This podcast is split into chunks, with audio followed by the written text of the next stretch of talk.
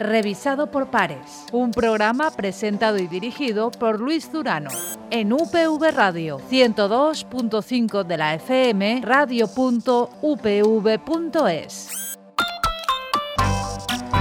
Hola y bienvenidos a una nueva temporada de Revisado por Pares, este espacio de divulgación científica de UPV Radio que también a lo largo de este año va a contar, cuenta con la colaboración de la Fundación Española para la Ciencia y la Tecnología del Ministerio de Ciencia e Innovación.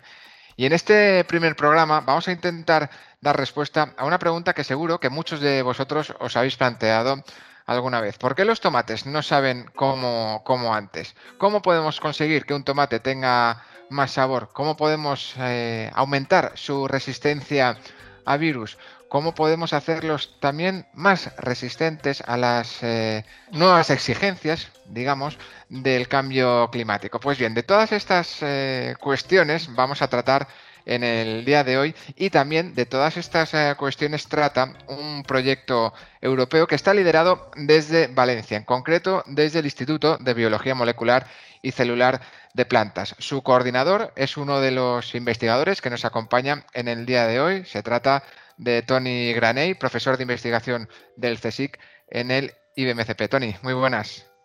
Hola, buenos días, Luis. Y comparte también esta primera entrega de revisado por pares de este curso 2020-2021. María José Díez. María José es investigadora del Instituto Comab de la Universidad Politécnica de, Valencia y es también la directora del Banco de Germoplasma. Un banco fundamental también para conseguir esos objetivos o responder a esas preguntas que hemos planteado al inicio del programa y del cual vamos a hablar mucho en los próximos minutos. María José, muy buenas.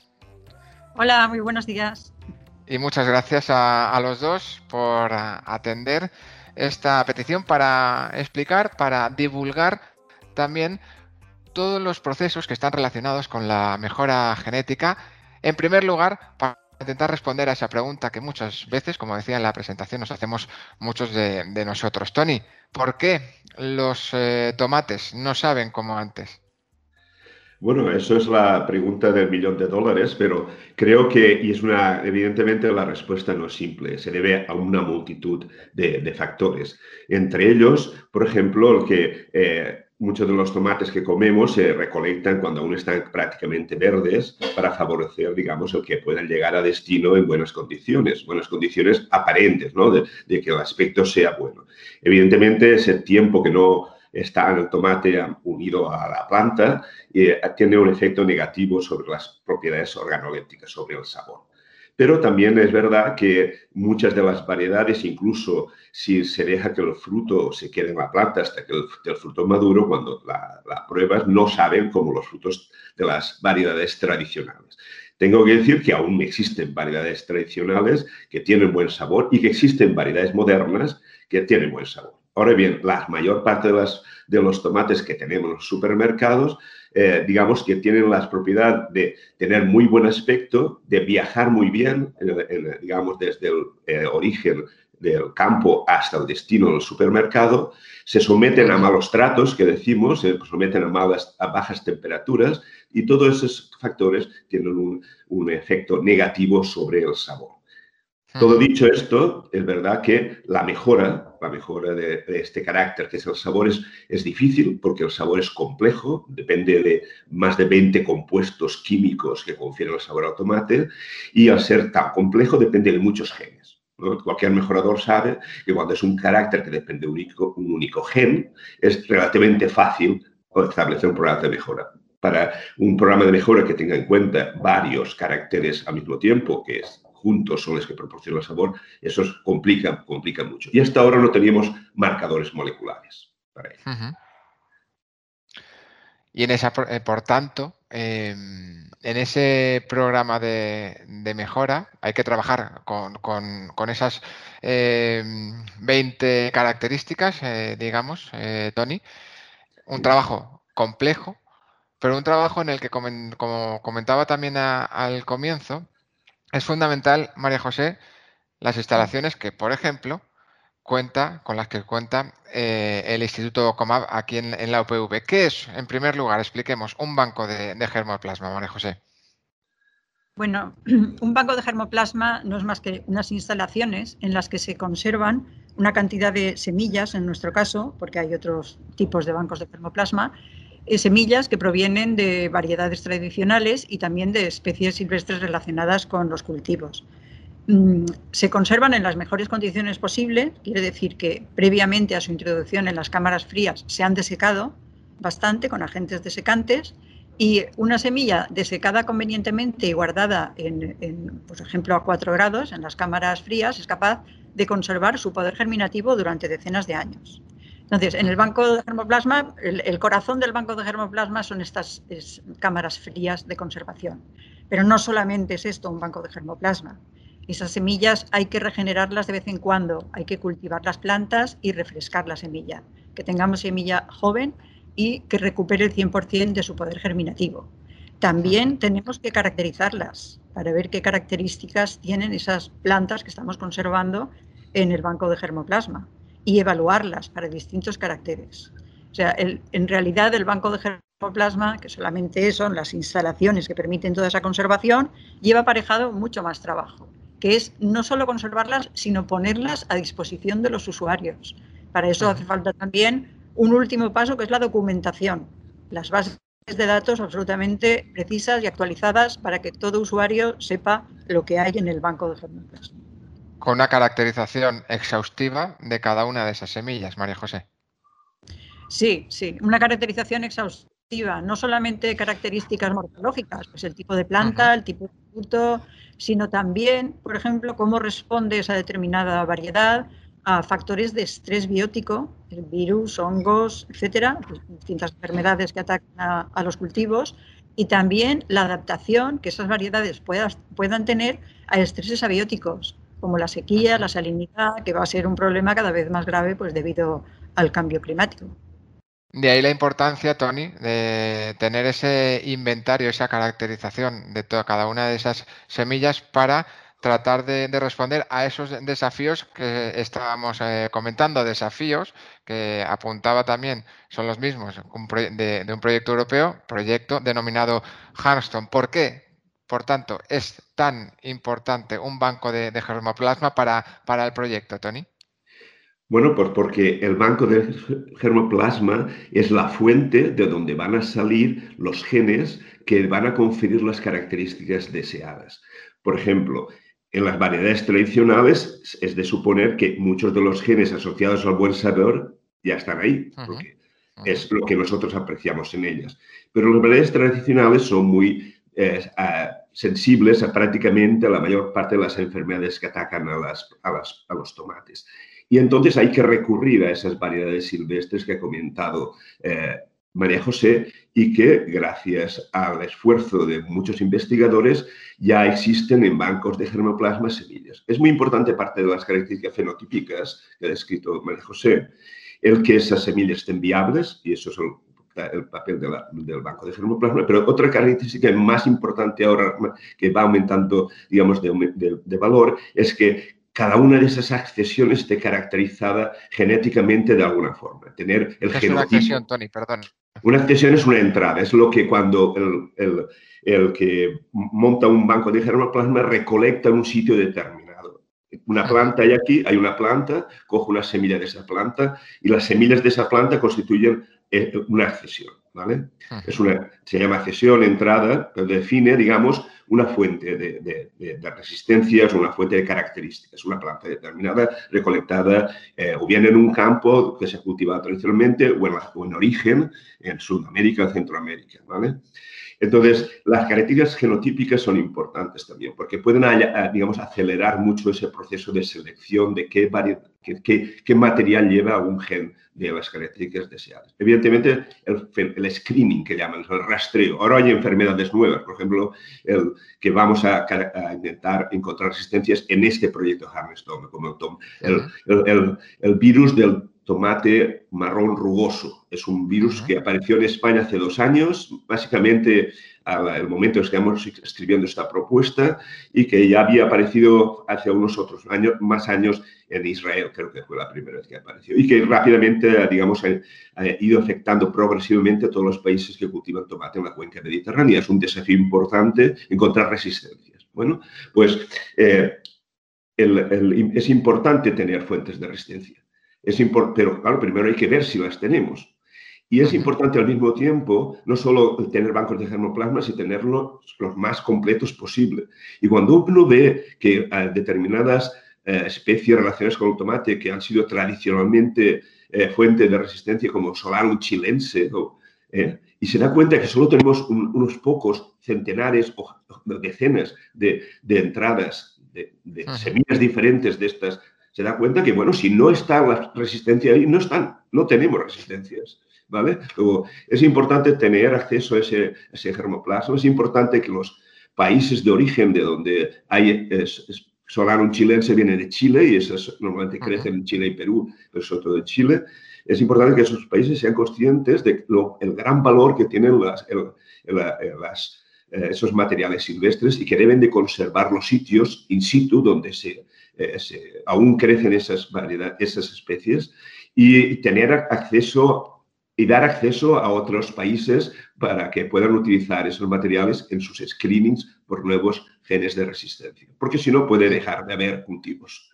Claro, de ellos, de ellos depende el conseguir un producto final eh, resistente, el que esté primero en un banco de germoplasma y por último eh, el, poder a través de esos programas de, mejora genética obtener los resultados que, estamos comentando, en este caso de, de, resistencia. Has comentado, Tony, también eh, que el proceso, el tiempo del proceso, que es, largo, María José, ¿cuánto o cuán largo puede resultar un programa de mejora genética? Estamos hablando ahora del proyecto Hanstom.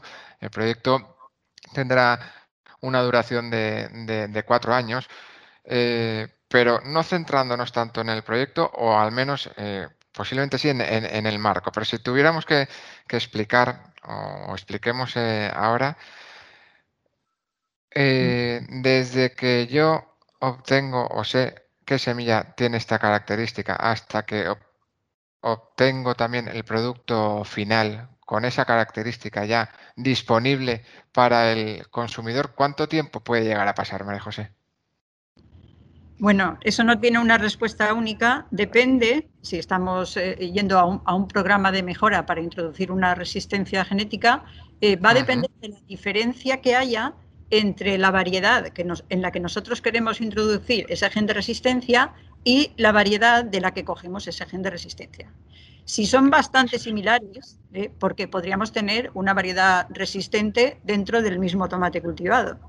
Si tuviéramos esa variedad resistente, el proceso es más sencillo. Eh, y en unos pocos años, yo qué sé, pues eh, cinco años a lo mejor, podemos tener ya esa, variedad que antes era susceptible, resistente. Sin embargo, si cogemos una fuente de resistencia que es una especie silvestre, porque en el tomate cultivado no hay resistencias para ese determinado patógeno, entonces necesitamos un programa más largo. Hay que tener en cuenta que las el coger como fuente de resistencia esa especie silvestre genera una serie importante de problemas. Primero, que si son especies distintas, muy probablemente habrá incompatibilidad sexual entre ambas especies. Eso quiere decir que es difícil obtener el primer híbrido, el primer cruzamiento entre ambas. Y para ello hay que aplicar técnicas de, de rescate de embriones y cultivo in vitro se hace el cruzamiento y cuando el fruto todavía está muy pequeño, a los 15 o 20 días después de, haber, de haberse producido la fecundación, hay que extraer el embrión de las semillas inmaduro y cultivarlo in vitro. Eso ya es bastante complicado. Salvada ese, ese, problema, tendríamos un híbrido interespecífico. Y entonces tenemos que empezar a hacer una serie de lo que se llaman retrocruzamientos, que es cruzar nuestra variedad receptora del gen una vez y otra vez y otra vez para ir recuperando las características agronómicas beneficiosas de esa variedad. ¿Qué queríamos? Hay que tener, claro, es que la especie silvestre de la que hemos iniciado el proceso y que es la que contenía el gen de resistencia es muy diferente al tomate cultivado. Es, tiene frutos muy pequeños, verdes, no comestibles, Entonces hay que ir recuperando todo el fondo genético beneficioso de la especie cultivada. Y eso es un proceso largo. En ese sentido, bueno, siempre podemos acortar o alargar los procesos de mejora, ¿vale? Si una empresa tiene mucho interés en sacar una nueva variedad con una resistencia, dará prioridad absoluta a ese programa de mejora. tendremos varios ciclos de cultivo al año, poniendo todos los medios necesarios. Y entonces, en un transcurso de, de, siete años, diez años, se puede tener una variedad en el mercado ya con todos los procesos pasados y todas las pruebas a gran escala de cultivo eh, de esa variedad con resistente al patógeno en cuestión. Son muchos eh, los factores que, entran en juego dependiendo de qué producto, dependiendo también de, la inversión y de la apuesta o de la petición de, la empresa, por tanto, por lo que estás eh, comentando, María José. Y ahora que, ahora que eh, hablamos de, empresas y centrándonos ahora también en el, en el proyecto Halston Tony, una de las cuestiones que identifican o caracterizan a, este proyecto europeo liderado y coordinado por, por, ti y desde el IBMCP es precisamente la importancia de que estén presentes todos los agentes. Vosotros, centros de, investigación, empresas, también eh, ONGs, también otras entidades. Es un desafío de investigación, pero que está directamente eh, eh, relacionado y vinculado con todos aquellos que van a permitir que vuestra investigación al final llegue al plato. Sí, bueno, e-, esa es la idea, ¿no? Eh, en un proyecto de cuatro años, como ya habéis podido intuir por lo que ha dicho el María José, no podemos tener un producto acabado al final del proyecto. Aunque no todas las características son como las genes de resistencia, que empezamos en este proyecto con el rastreo para algunos de los genes de resistencia. Para otros ya tenemos fuentes de resistencia, pero para muchos otros caracteres tenemos ya incluso eh, un gen o un marcador muy ligado ¿eh? que permite hacer, acelerar la mejora y que sabemos que funciona en tomates cultivados. Con lo cual, el programa de mejora en este caso se acorta. Nuestra idea no es evidentemente acabar con una semilla que pueda ya venderse. Eso ya es trabajo de las empresas de mejora y que ya lo harán cuando acabe el proyecto. Nuestra idea es eh, eh, demostrar, en colaboración con las empresas, que esos marcadores, que esos fuentes de, resistencia, que esos marcadores de calidad, que esos marcadores de tolerancia a los, a los estreses asociados al cambio climático funcionan en tomate y a partir de ahí lo tomarán ellos más adelante. Pero el combinar, evidentemente, las empresas de semillas, que hay concretamente cinco en Italia, España y Israel, y eh, combinar con los grupos de la academia, también con asociaciones de productores y con personas, digamos, del entidades no gubernamentales relacionadas con el campo de la agroalimentación, que conocen muy bien los intereses de los, de los productores y de los consumidores, es precisamente para que esos, esto se desarrolle de forma armónica, ¿no? para que al final lo que el producto que acabe no solo satisfaga al productor que necesita los genes de resistencia, pero también al consumidor que lo que quiere es un buen tomate de calidad. O sea, se le da directamente eh, la voz también al consumidor en este, en este proyecto. Sí, bueno, el consumidor va a participar, por ejemplo, en, en alguno de los paquetes de trabajo, que hay un paquete de trabajo muy interesante que es de, eh, mejora participativa, ¿eh?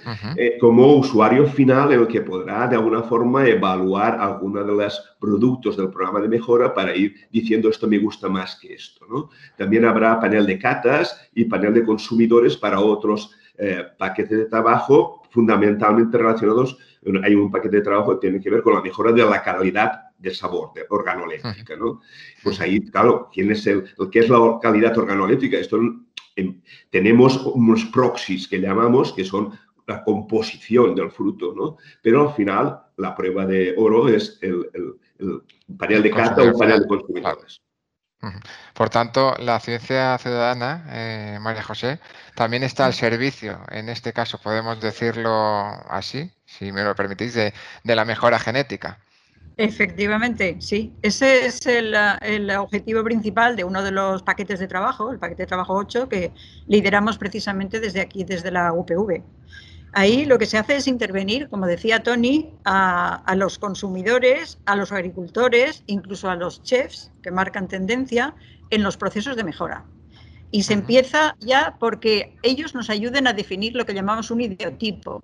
El ideotipo es las características que nosotros queremos llegar a conseguir en una variedad. ¿vale? Entonces, se, empieza ya desde el principio ayudándonos a definir ese, ese, ideotipo. Hay que tener en cuenta que las variedades tradicionales no son uniformes y dentro de una determinada variedad tradicional, como pueda ser un tomate mucha miel, pues hay diversos entonces, si nosotros pusiéramos un, ensayo con tomates mucha miel recolectados de distintas partes de la comunidad valenciana, veríamos que todos se, asemejan a, ese tipo de, variedad, pero que hay diferencias entre ellos. Entonces, ¿qué es lo que queremos conseguir dentro de la variedad tradicional mucha miel? Para eso nos van a ayudar los agricultores que tienen unos intereses muy determinados y distintos a los intereses de los consumidores, que también participarán, y a los chefs que marcan tendencia. Entonces, eso eh, por una parte. Cuando tengamos definido ese, ese ideotipo, iremos a, hacer programas de mejora para conseguir mejorar esas determinadas variedades. Y ahí también van a estar participando con nosotros todos los sectores que he dicho, los agricultores, los consumidores y los chefs. Y haremos ensayos de cata, eh, haremos cuestionarios para pasárselos a los distintos actores implicados, de manera que sus respuestas van a ser tenidas en cuenta en el desarrollo y mejora de esas variedades tradicionales. Así es como lo vamos a, montar. Cuatro años eh, tenéis eh, por delante dentro de este, de este proyecto, pero como comentábamos también en, preparando el, programa y, también en otras entrevistas previas, Estamos hablando en este caso de, tomate, pero obviamente, eh, María José, el banco de, germoplasma, esos cruces, retrocruzamientos, programas de, mejora, asesoramiento, consulta, eh, puede eh, aplicarse o emplearse también para cualquier otro, otro producto. Sí, por supuesto, por supuesto. No solamente trabajamos en nuestro instituto y utilizando los materiales del banco en tomate, Aquí en el instituto se desarrollan también líneas de investigación por diferentes investigadores con la berenjena, por ejemplo, utilizando también la propia especie cultivada y, especies silvestres relacionadas, el pimiento. Hay también un grupo muy importante de mejora de cucurbitáceas, en el que se trabaja con melón, sandía, calabazas, los diferentes tipos de calabazas y, em, y pepino, y todos ellos tienen la misma finalidad, en realidad hacemos la mejora genética dirigida a la introducción de resistencias, a la mejora de la calidad, a la, mejora de adaptación a, estreses bióticos y abióticos, eh, también en relación con la agricultura ecológica. La agricultura ecológica requiere unos materiales especialmente adaptados, por ejemplo, a bajos insumos, y esos son las variedades tradicionales. Entonces, en este contexto utilizamos eh, muchas especies hortícolas, no solamente las que he mencionado, que pertenecen a la familia de las solanáceas y de las cucurbitáceas, sino también otras, lechuga, coliflores, todas las, variedades que hay almacenadas en, el banco se utilizan en programas de mejora genética. Tony, vamos a ir cerrando eh, contigo. Os voy a plantear, te voy a plantear en este caso una cuestión por intentar Em, ejemplificar, lo comentabas eh, anteriormente, una nueva variedad, en este caso en el proyecto Hearthstone no, no, vamos a tener un nuevo producto comercial ya derivado de, este, de este proyecto, pero si tuviéramos que, no sé si es posible, eh, si, si tuviéramos o nos preguntáramos por un producto que a día de hoy esté en nuestra mesa y que haya sido eh, resultado de programas de mejora genética, ¿podríamos, ¿podrías poner algún ejemplo? Bueno, todos los, todos los que, productos que tenemos en nuestra mesa son productos de mejora genética. Es, es todo, si tú no miras lo que es el maíz, lo que es el tomate, la berenjena que consumimos, son los resultados de la mejora genética. si, la intervención humana, eh, los tomates que conoceríamos, imagínate que nos, eh, no hay humanos y de repente nosotros llegamos a la tierra y vemos lo que hay pues veríamos que los tomates a lo sumo serían unos pequeños frutos rojos de un calibre un centímetro menos, que son Solanum pimpinellifolium, que eso es lo más cercano silvestre que hay al tomate, digamos, que consumimos. En el caso del maíz es exactamente lo mismo. El maíz es un producto de una selección sobre unas cambios que hubo en un ancestro del maíz que evidentemente no daba estas maravillosas mazorcas que vemos ahora. Todo esto es fruto de la mejora. Y así en la mayor parte de los cultivos que llenan nuestra mesa. Sin, sin la mejora o la selección, porque siempre se habla que primero una selección, digamos, cuando empezó la agricultura por aquellas plantas que producían frutos que eran un poco más grandes, o que eh, tenían, digamos, un, sabor más dulce, o que no tenían, o que no producían algún compuesto que era desagradable al sabor, incluso tóxico. después de esa primera selección hubo ya una, lo que hemos llamado mejora, ¿eh? en los que puede haber habido una mayor intervención. ¿no? Pero sin la presencia humana, la mayor parte de las cosas que comemos no estarían en nuestra mesa y estaríamos, pues, recolectando cosas que bueno, en nuestro entorno aquí en la península ibérica pues serían cosas muy rudimentarias. La, pregunta, la, pregunta buscaba esta, esta respuesta. Lo que queríamos eh, plasmar es que lo que tenemos en nuestra mesa es resultado de la ciencia también, a pesar de que muchas veces no se tenga esa, esa idea, es resultado de muchas horas de, investigación, de, de, proyectos como, como este, y al fin y al cabo de mejora, por ejemplo, de mejora genética, Tony. Pues sí, yo creo que es eh, eh, la forma de avanzar es siempre a través de la ciencia. El caso de, digamos, de, la, eh, de, la, de, los alimentos, no me cabe la menor duda que la única forma que tenemos de continuar alimentando a la población con frente a los desafíos que se plantea ahora con las subidas de temperaturas, con la falta de, de, agua, de riego y de agua y de lluvia o excesos de lluvia en otras partes, es conociendo muy bien cuáles son los mecanismos por los cuales las plantas se pueden adaptar a esas condiciones, identificando genes de resistencia para enfermedades emergentes y utilizando todo el conocimiento que los diferentes actores pueden proporcionar para eh, proporcionar eh, alimentos y alimentos de calidad. María José, la seguridad alimentaria pasa por la ciencia. Sí, por supuesto. La seguridad alimentaria pasa por la ciencia y por el aprovechamiento de todos los recursos fitogenéticos que tenemos a nuestra disposición. Y eso es, es importante y debe trabajarse para que todos estos recursos fitogenéticos estén disponibles para toda la comunidad científica y todos los usuarios. Pues María José, María José Díez, Tony, Tony Graney, un placer haber compartido con vosotros estos minutos, haber aprendido un poquito más sobre programas de mejora genética, sobre este proyecto en concreto, centrado en el, en el tomate y mucha suerte, que haya grandes resultados en, en este proyecto y seguiremos consultándoos para aprender también un poquito más sobre todo este mundo que envuelve al Instituto de Biología Molecular y Celular de Plantas, al Instituto eh, COMAB y a toda la ciencia, a la I+D de, de esta universidad. Tony, María José, muchas gracias. Muchas gracias a ti. Hasta aquí este, este primer programa, este primer revisado por pares de la temporada 2020-2021. Volvemos a escucharnos en una nueva entrega en 15 días. Hasta entonces, sed felices.